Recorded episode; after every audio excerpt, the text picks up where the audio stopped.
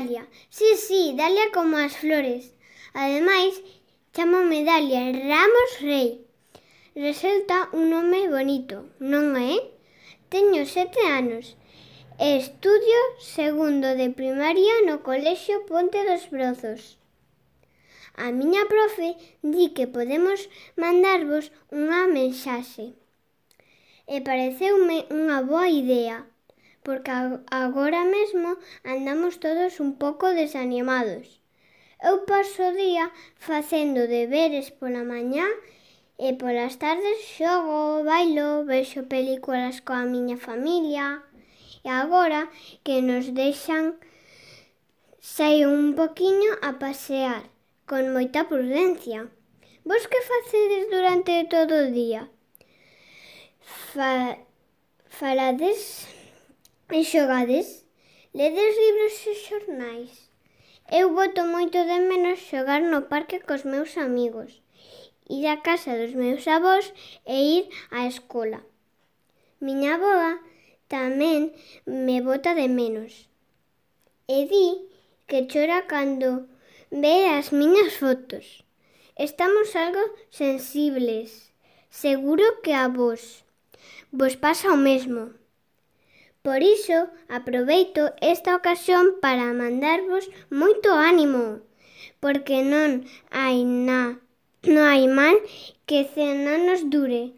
E cando todo isto remate, voltaremos a xogar nos parques e a bicar os nosos avós. E vos, os vosos fillos e netos.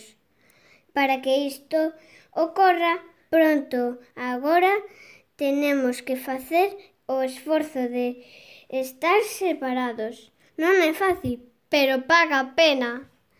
Sede fortes. Cando nos decatemos estaremos contando como salvamos o mundo e as nosas familias dende a casa, en pixama. Moito ánimo, estamos con vós. Hola, soy Gael. Es estudio en segundo de primaria no Ponte dos Brozos. Estoy pasando confinamiento na casa da miña tataraboa. En, os días son casi todos iguales. Días de deberes, xogo un con xoguetes e ir a la puerta con los perros. Espero que cuando se termine todo esto estéis todos bien. Un, un, un beso y un fuerte abrazo. Chao. chamo Bemara e teno sete anos. Estou no Ponte dos Brosos e no curso segundo de... No confinamento estou pasando moi ben. Estou con miña madrina e con meu pai e con miña nai e con meu irmán. Como estades pasando vosotros? Xa pronto vai pasar todo isto e vamos a poder estar todos xuntos. Un bico e unha aperta. Adiós. Ola, chámame Xoel Regueira Vázquez. Son alumno de segundo de primario do Colexio Ponto dos Profos. Estou pasando este confinamento cos meus pais e coa miña irmán Uxía. Eu teño unha aboa que ten 83 anos, chamase Pila e non a podo ver. Espero podela ver pronto igual que todos vos. Pronto poidades ver os vosos fillos e netos.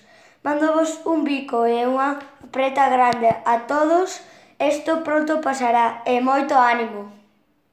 Hola, soy María Rodríguez Martínez y voy en segundo de, de primaria en el Cole Ponte de los. Ya sé que esto va a ser muy duro, pero seguro que lo conseguimos. En estos días quedo en casa con mi madre y con mi hermano.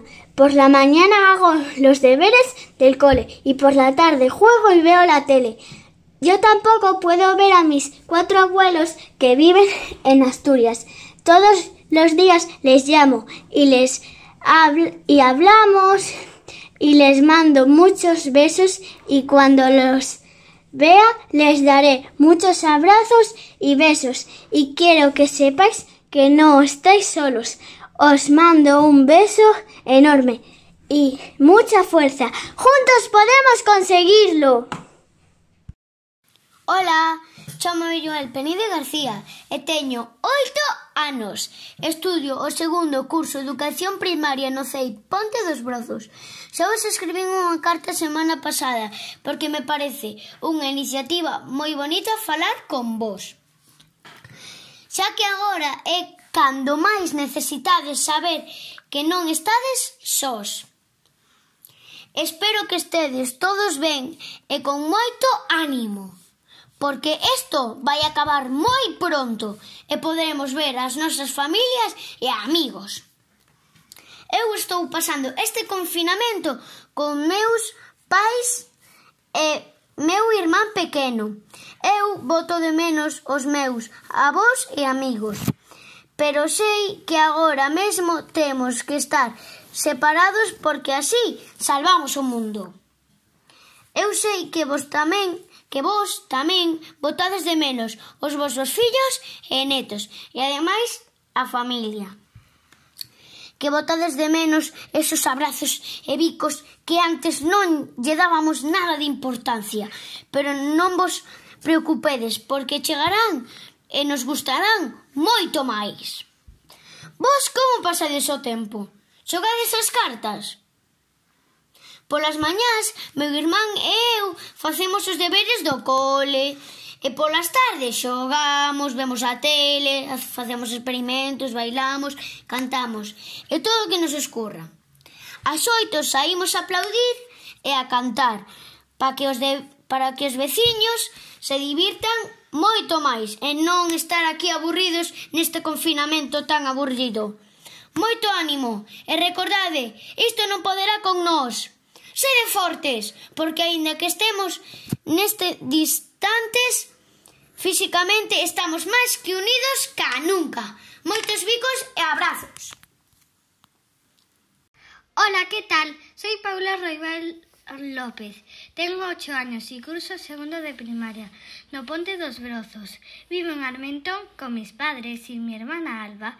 Lo estoy llevando bien porque vivimos en una casa y tenemos jardín para poder jugar fuera, os mando este mensaje para deciros que todo va a salir bien y que pronto volveremos a la normalidad. Desearos mucho ánimo y en especial Aurelia Roibal, que es tía de mi padre. Aurelia, espero que pronto pueda ir a visitarte y celebrar tu cumpleaños como se merece. Muchos besos y saludos para todos.